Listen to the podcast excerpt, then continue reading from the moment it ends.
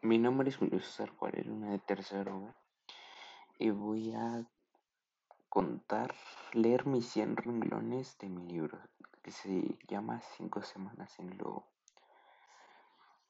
Signos de tempestad, el país de la luna, el provenir del continente africano, la esquina de última hora. Vista del país al ponerse al sol, flora y fauna, la tempestad, la zona de fuego, el cielo estrellado. He aquí las consecuencias, dijo Joé, de hacerse pasar por hijos de la luna. Sin su permiso, este satélite ha querido jugarnos una mala pasada. ¿Acaso, señor, ha comprometido su reputación con su medicina? En resumidas cuentas, intervino el cazador, a quien era el sultán de Kase, un borracho un borracho medio muerto, respondió el doctor, cuya pérdida será poco sentida, pero la, pero la, moraleja, de todo lo ha pasado es que los honores son hemíferos y no conviene aficionarse a ellos demasiado. Es una lástima, replicó Joe. La cosa me iba a pedir de boca. Ser adorado, hacerle el dios a mi árbitro.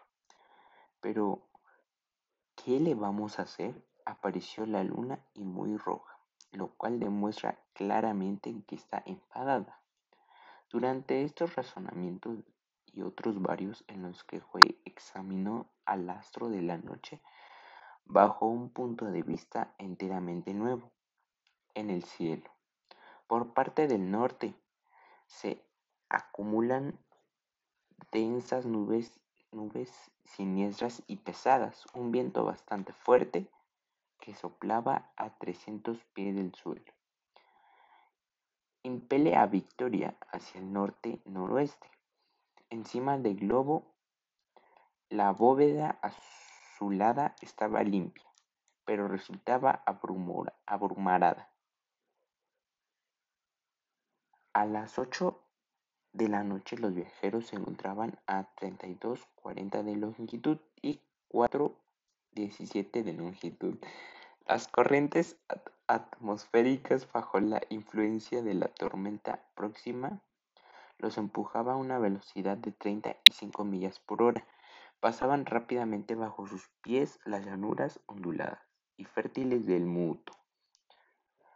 Los aeronautas Admiraron aquel espectáculo.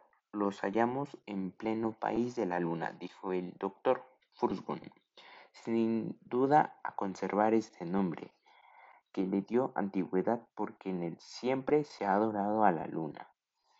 Es verdaderamente una comarca magnífica y fácilmente se encontraría en el mundo otra vegetación más bella. Y si se le encontrara cerca de Londres, respondió Joe, no sería natural, pero sí sería agradable, porque tales bellezas están reservadas a países tan bárbaros.